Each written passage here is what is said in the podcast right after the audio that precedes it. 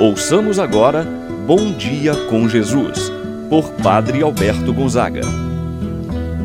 Estou pensando em Deus,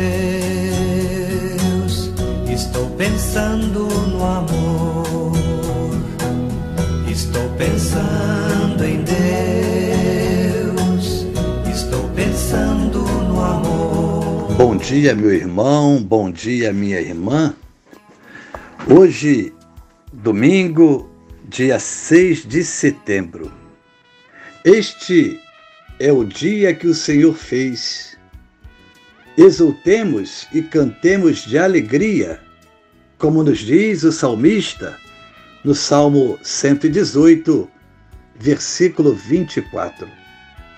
O domingo é o dia por excelência em que a comunidade cristã se reúne para celebrar o encontro com o ressuscitado. O domingo é o dia em que a Assembleia Litúrgica se encontra, vive essa experiência de fé, em que os fiéis se reúnem para ouvir a palavra de Deus e participar do banquete eucarístico.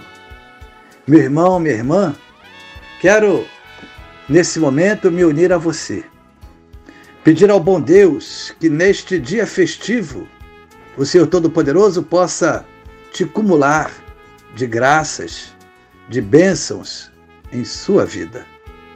Iniciemos esse momento de oração no dia do Senhor, em nome do Pai, do Filho e do Espírito Santo. Amém.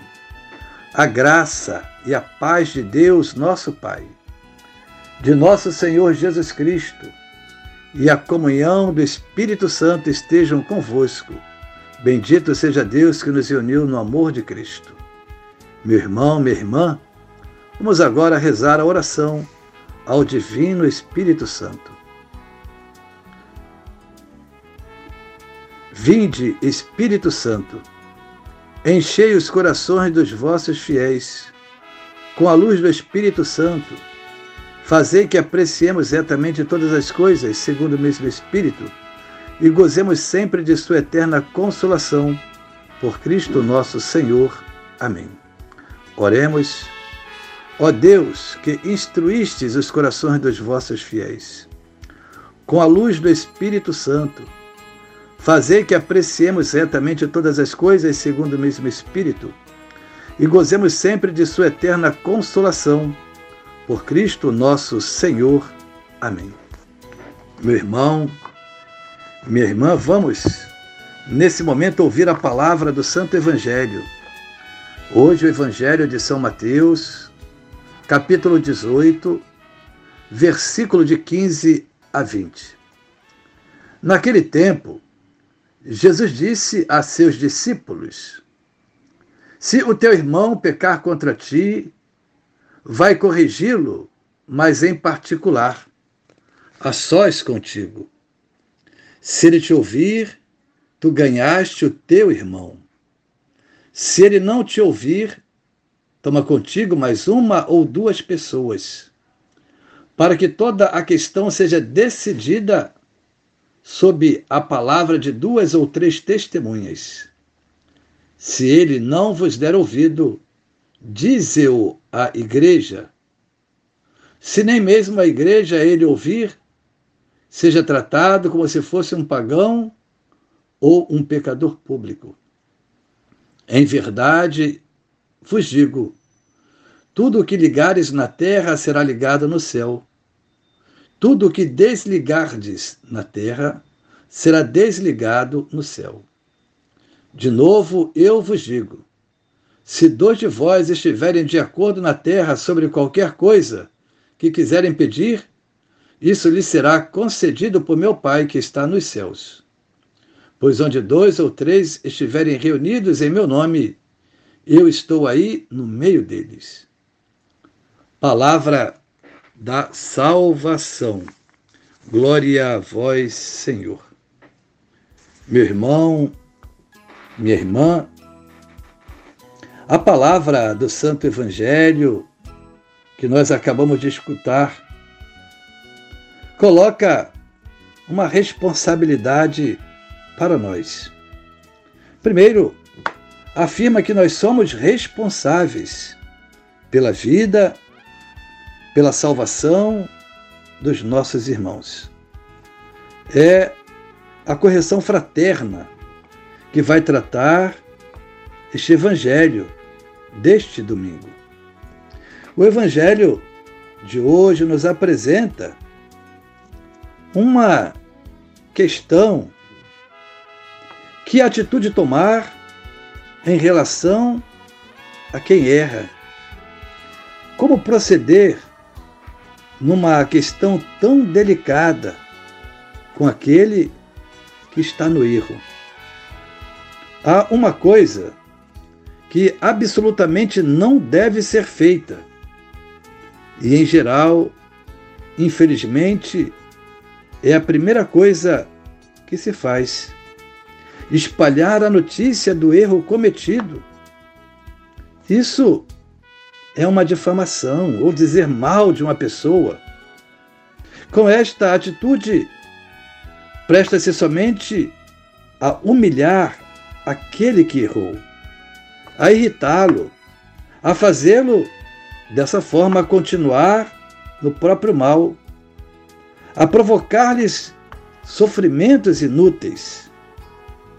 É o mesmo que perder para sempre a oportunidade de recuperar aquele que errou. Jesus, então, diante desse cenário, nos mostra o caminho que nós devemos seguir para orientar o irmão que está em perigo de se perder porque está cometendo erros. O caminho que se deve seguir, nós podemos dizer que está dividido em três momentos, em três etapas. Primeiro, fala que deve-se ir pessoalmente falar com o irmão tudo deve ser em segredo para evitar que alguém tome conhecimento do que aconteceu. Sabemos que esta etapa é bem difícil, é muito delicada. Imagina corrigir aquele que errou. Não é fácil. É muito mais fácil falar para outras pessoas e menos com a pessoa interessada. É também muito difícil encontrar palavras apropriadas, momento apropriado para corrigir aquele que errou. Mas é importante, agora, à luz da fé, pedir a Deus essa graça do Espírito Santo para ter a coragem, o discernimento para corrigir aquele que errou. A segunda etapa nos diz que se a primeira não teve um bom resultado, temos um segundo passo. É pedir ajuda a uma ou duas pessoas da comunidade. Isto é, pessoas que tenham sensibilidade, sabedoria, experiência. É preciso lembrar sempre que o objetivo é a recuperação do irmão Portanto, não se pode dar a impressão que se quer encostá-lo na parede, isto é, de acusá-lo. Não.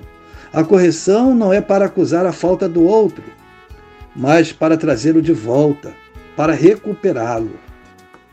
Se esta também fracassar, Jesus nos fala da terceira etapa. É o apelo à comunidade. Isto somente pode acontecer nos casos nos quais a falta cometida seja um perigo de inquietação para todos os irmãos, especialmente para os mais fracos na fé.